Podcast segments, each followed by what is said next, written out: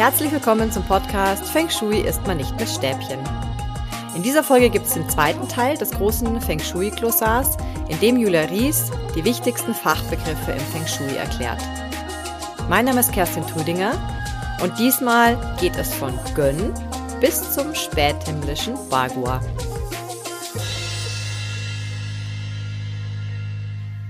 Hallo Julia, heute geht's weiter mit dem zweiten Teil des Glossars. Glossar wie G. Hallo Kerstin. Ja, genau. das habe ich mir gemerkt. Perfekte Überleitung. Und zwar starten wir tatsächlich mit dem G mit Gönn. Gönn ist ein Trigramm. Das ist der dritte Sohn und die Gua-Zahl dazu ist die acht. Große Erde. Vielleicht noch wichtig zu erwähnen, wie wird Gönn geschrieben? G-E-N. Dann sind wir bei Gua. Gur ist tatsächlich die Zahl des Trigramms und die wird aus dem Geburtsjahr und dem Geschlecht berechnet. Dann kommen wir zu Gwei. Gwei. Ein Hirschgeweih. Während ich es ausgesprochen habe, habe ich mir gedacht, ah, witzig. klingt wie, klingt wie Gwei. Ja, klingt wie heißt Gwei. tatsächlich Gwei mhm. und ist der Nord-3-Sektor des Kompasses. Mhm. Und welcher Sektor ist Hai? Hai ist das Schwein. Ist der Nordwest-3-Sektor auf dem Kompass. Und was sind die Himmelsstämme? Die Himmelsstämme kommen wieder aus dem Baze und sind die oberen der acht Felder, die vier oberen. Und was ist Huo? Huo ist Feuer, heißt Feuer. Ich dachte, Li wäre Feuer. Li ist das Trigramm, das dem Feuer entspricht. Mhm. Aber das reine Element Feuer heißt Huo. So wie Wasser Shui heißt. Mhm. Dann sind wir bei I Ching. Das I Ching kennen sicher viele. Das ist das sogenannte Buch der Wandlungen. Im I Ching werden ganz viele grundsätzliche Dinge beschrieben und es wird für ganz viele Aussagen auch, teilweise ein bisschen Zukunftsvisionen oder Analysen wird das I Ching auch verwendet. Das ist auch ein sehr philosophisches Buch. Mhm. Wie schreibt sich das? I und dann G-I-N-G. -G. Dann kommen wir zu Jia. Jia ist der Ost-1-Sektor auf dem Kompass. Und Jin. Das ist das Element Metall. Prost so wie vorher Hu, Gin, aber diesmal mit J. okay, nicht zum Trinken. Gin Tonic, das Element Metall. Und was ist Jueming? Das ist der Name für die Energie, die uns am schlechtesten tut. Das ist die sogenannte minus 90, wird auch ein bisschen übersetzt mit totaler Verlust. Also die, diese, zum Beispiel aus dieser Himmelsrichtung, das ist ja bei jedem anders, wird uns echt Energie entzogen. Dann kommen wir zu Kan. Kan ist das Trigramm, das dem Element Wasser entspricht. Yin Wasser hat die Gua-Zahl 1 und ist der mittlere Sohn. Und was ist Kan Yu? Kan Yu ist ein ganz alter Begriff für Feng Shui, noch aus der Zeit der 100 Schulen bevor Mencius das sortiert hat und gesagt hat, das und das und das sind die Lehren für Feng Shui und alles andere ist was anderes. Und was ist Kuhn? Kuhn ist wieder ein Trigramm und zwar das der Nummer zwei, kleine Erde, die Mutter. Und Li hatten wir eben schon. Ist das Feuer, ist die mittlere Tochter, Gua-Zahl 9. Und Liu Sha? Liu heißt übrigens sechs und Sha ist, heißt, steht für schlechte Energie. Man sagt auch Shachi. Liu Sha heißt sechs Morde und ist tatsächlich die Energiequalität, die unsere Gesundheit schadet. Die minus 80. Und Liu Zi? Liu Zi.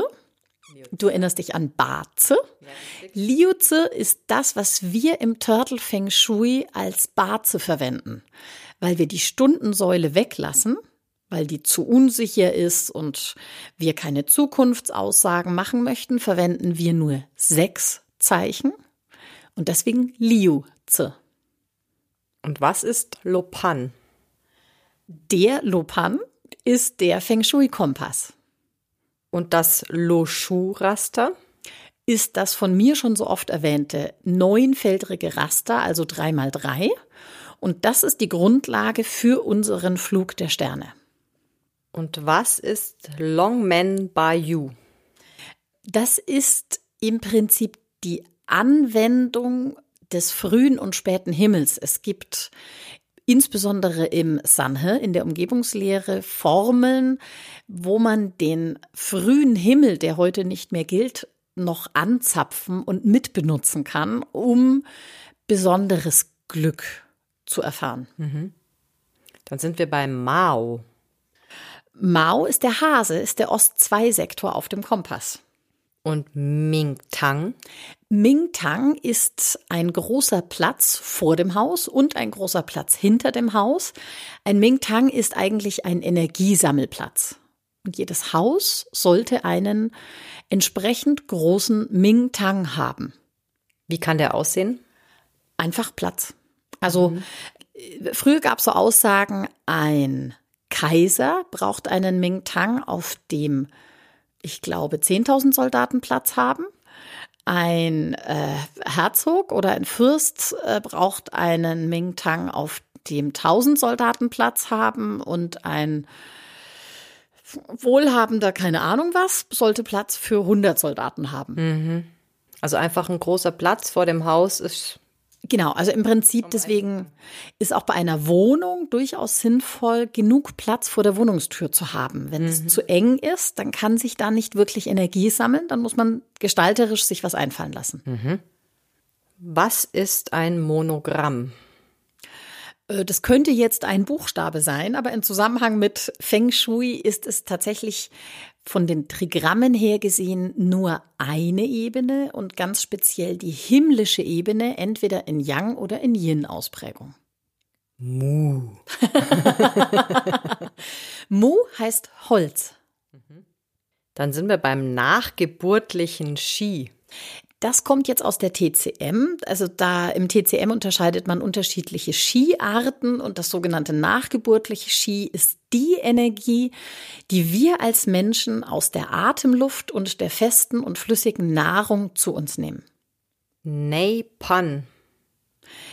Das Neipan ist die Himmelsplatte im Lopan, also die innere Platte. Was ist die innere Platte? Das ist das ganze Ding, das ich da drehe. Mhm. Okay. Dann kommt die Ostgruppe. Die hängt jetzt wieder mit den Trigrammen zusammen und es gibt ja insgesamt acht. Und vier davon gehören der sogenannten Ostgruppe an. Das sind Kan, Chen, Sun und Li. Und was ist der Periodenwechsel? Das ist genau das, was im Februar 2024 passiert. Das ist die Konjunktion von Jupiter und Saturn. Dann gibt es einen Zyklenwechsel, der passiert dann 2044. Da kommen dann, da kommt dann noch der Mars dazu und so weiter. Mhm. Also ist Grundlage der Zeitenlehre des San Yuan. Also sozusagen der zeitliche Einfluss oder die zeitliche Veränderung auf das Ski und was das dann mit uns macht. Dann sind wir bei Tien. Genau, geschrieben Q-I-A-N. Tien ist wieder ein Trigramm und zwar das mit der Nummer 6. Das ist das große Metall, der Vater. Und was ist Ren? Rön. Rön, klar, Rön. Gönn und Rön. Genau, okay. richtig. Mhm. Rön ist der Nord-1-Sektor auf dem Kompass. Und wird R-E-N geschrieben. Richtig. Dann haben wir Rön-Pan. Rön-Pan ist die sogenannte Menschenplatte. Das letzte Mal hatten wir ja die Erdplatte. Also die Menschenplatte ist auch ein Ring mit den 24 Bergen auf dem Kompass. Nur, dass er um 7,5 Grad gegen den Uhrzeigersinn versetzt ist. Und diese Menschenplatte wird für bestimmte Sanhe-Formeln verwendet, also für die Umgebungslehre. Und dann sind wir schon bei Sanhe. Die Umgebungslehre. Und weiter geht's mit San Yuan. Das ist die Zeitenlehre, von der ich vorhin gesprochen habe. San Yuan heißt die drei Zyklen. Mhm. Und wie kann man das noch anders nennen? San Yuan, Zeitenlehre oder? Sektorenlehre kann man auch sagen. Dann haben wir Sha-Shi. Sha-Chi, schlechtes Ski. Und Shen? Shen ist der Südwest-3-Sektor auf dem Kompass. Und Sheng-Chi? Sheng-Chi ist Super-Duper-Energie heißt auch belebender Atem. Dann haben wir Shui. Shui oder Shui ist das Wasser. Dann Sie. Die Chinesen sagen Se, Se. so wie bei Baze. Se ist der Südost-3-Sektor auf dem Kompass. Übrigens die Schlange. Und für was steht Sitting? Das Sitting ist die Rückseite des Hauses. Wir hatten ja das letzte Mal das Facing mit der offensten Seite und das Sitting ist die geschlossenste Seite des Hauses. Kommen wir zum späten Himmel. Den frühen hatten wir schon. Richtig. Der späte Himmel ist eine neue Ordnung, die die Chinesen damals erkannt haben, ist jetzt auch schon über 2000 Jahre her und ist eine Grundlage für die Anordnung der Trigramme im Kompass. Also der späte Himmel gilt heute auch noch. Und als letztes jetzt für diese Folge der späthimmlische Bagua. Das, Das späthimmlische Bagua. Bagua. Genau. Das späthimmlische Bagua ist tatsächlich genau die Anordnung der Trigramme im Kompass. Die haben sich verändert. Aus dem frühen Himmel heraus sind sie gewandert. Vielen Dank, Julia. Das waren wieder eine Menge Begriffe. Wir machen das nächste Mal weiter mit der dritten und letzten Folge zu diesem Glossar. Und zwar mit Tai Chi geht's weiter bis hin zum Zykluswechsel. Sehr gut. Toll. Ich freue mich drauf. Ich mich auch. Tschüss. Bis dann. Ciao. Dieser Podcast wurde produziert von Kerstin Trüdinger Podcast Produktion. Jetzt kommt Werbung. Wir möchten euch jetzt einen anderen Podcast empfehlen, und zwar einen Feng Shui Podcast. Jetzt fragt ihr euch vielleicht, warum empfehlen die einen anderen Feng Shui Podcast? Aber dieser Feng Shui Podcast beschäftigt sich nochmal mit ganz anderen Themen als Feng Shui ist man nicht mit Stäbchen. Und zwar ist er von deinem Mitgründer des Turtle Feng Shui Instituts, Karl Willi Wittstadt. Und in dem geht es um was, Julia? Der Karl Willi hat ja ein unglaubliches Wissen, nicht nur zu Feng Shui, sondern tatsächlich zu allem, was ansatzweise damit zu tun hat oder im Prinzip auch aus diesem Kulturkreis kommt. Und das war der Grund, warum er gesagt hat, das möchte er eigentlich auch weitergeben. Daher gibt es diesen anderen Podcast, der heißt Feng Shui Wisdom. Und da spricht der Karl Willi zum einen zwar auch über Feng Shui, aber zum anderen eben auch über TCM und Baze und auch andere Dinge. Er erklärt Religionsströmungen, Einflüsse, alles, was irgendwie so ein bisschen das Thema Feng Shui tangiert und was viel Hintergrundwissen auch dazu gibt. Und jeder, der einfach noch ein bisschen tiefer einsteigen möchte oder vielleicht auch genauer wissen möchte, wo kommt's denn her, sollte sich unbedingt diesen Podcast anhören. Und wer seinen Ohren zwischendurch mal eine Pause gönnen will und eher seine Augen beanspruchen, der kann dann auch noch gleich noch Karl Willis Buch lesen, was auch sehr empfehlenswert ist. Und zwar nennt sich das Tag der Drachen. Und da kannst du auch noch mal ganz kurz sagen, um was es da geht. Tag der Drachen hat der Karl Willi geschrieben und ist letztlich eine Biografie über den sogenannten Feng Shui-Kaiser. Also es gab nämlich tatsächlich mal einen Kaiser, der selbst Feng Shui gelernt hat im Kloster. Und es ist dessen Lebensgeschichte und drumherum natürlich auch noch ein bisschen mit Fantasie angereichert. Eine wundervolle Geschichte, die das Zusammenspiel der Elemente erklärt und erläutert anhand von Bildern. Ähm, es ist eine sehr spannende Geschichte, steckt auch eine Liebesgeschichte drin. Und wenn man dieses Buch liest und schon ein bisschen Ahnung von Feng Shui hat, erkennt man ganz viele Erklärungen und Bilder.